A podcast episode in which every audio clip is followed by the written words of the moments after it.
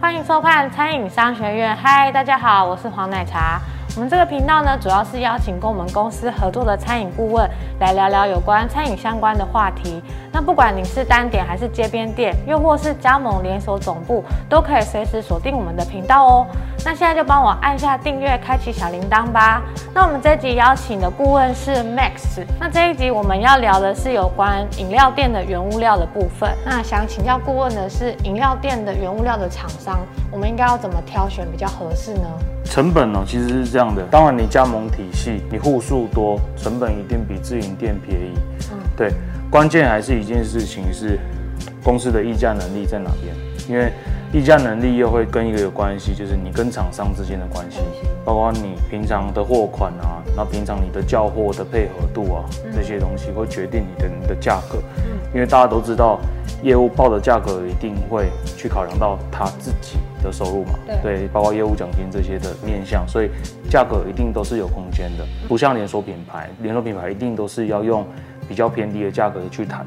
对，不然你没有这样的条件跟人家去竞争。嗯，OK。那第二件事情就是自己的消耗量，例如说我我是卖拿铁的店，嗯，对，那我的奶量的消耗量有没有可能来跟厂商谈价格？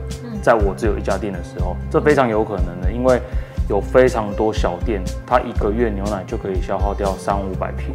那像这样的店，你不是连锁体系，对，可是你的谈判是很有优势的。因为厂商只有在你单点做配送，对他来讲是划算的，所以就是要知道自己的消耗量是有没有优势。其实你从你同一条商圈里面就能够得知，这是第一点。也就是说，这是经营。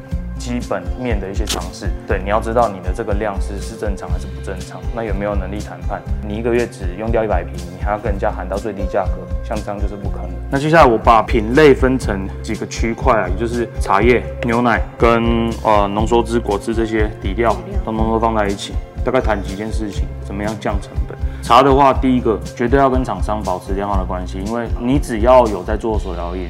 所有的茶商一定都会来拜访，嗯，对，给样品进行测试。无论是自营都加盟，我都建议一定要做做测试啊，因为一定会有找到比你现在的这个条件更好、更便宜的货。市场上这个是很竞争的。那测试的过程，我们要做的事情是什么？衔接现在供应商的讯息嘛。第二件事情更重要的是保持良好的关系，无论他有没有跟我交易。然后第二个方法就是可以靠烘焙的方式来做调整，或者是混茶的方式来做调整。对，那其实有一些茶，例如说我们单品茶，例如说有一些小叶种的带一些甜味跟香气，跟特殊的香气，那我们不一定要靠百分之百小叶种，我们可以只用百分之二十，剩下是混一些锡兰来增加底蕴跟节省成本。对，这样配出来也是香气十足。那第三件事情就是煮茶的方式。那奶类的话，我大概觉得分两件事情要特别注意的是，厂商一定有很多搭赠活动。嗯，我们讲叫夏天缺奶，冬天余奶。那也就是说，在这个情况下，你能够掌握的讯息是业务在什么时间点会做什么事，你要非常知道。对，那在这个搭赠活动下，你有没有做到这一些事情？嗯，对。然后还有还有，有一些客户有做过叫双品牌制啊，也就是说。我一家店用两个厂商的牛奶，用 A 厂商来去制衡 B 厂商的价格，对，这个也是有见过。底料呢，果汁呢，这一些东西，第一点会跟茶叶一模一样，也一样都要跟厂商做一些互动跟测试。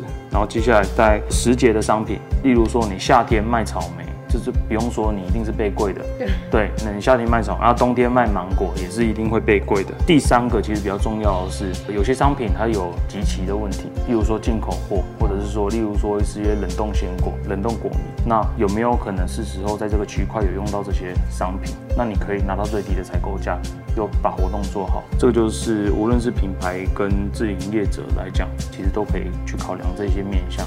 它都可以去省一些，就是零零碎碎的。那最后总结，那通常成本会耗损都是我今天茶煮太多，我今天珍珠煮太多，这件事情。那这个就是其实是门店的感度、教育训练有没有做扎实。总不可能明明要收班了，我还煮一大锅珍珠。那大概是今天的结论。谢谢。听完顾问的分享呢，对于原物料的一些成本控管呢，应该有一定的认知跟想法。反正就是持续跟原物料厂商保持友好关系，是一个非常重要的。诀窍哦。那如果有任何问题呢，都欢迎在我们的影片底下留言，跟我们一起分享。影片的最后呢，我一样会附上这一集的小笔记给大家参考哦。那我们餐饮商学院就下次见，拜拜。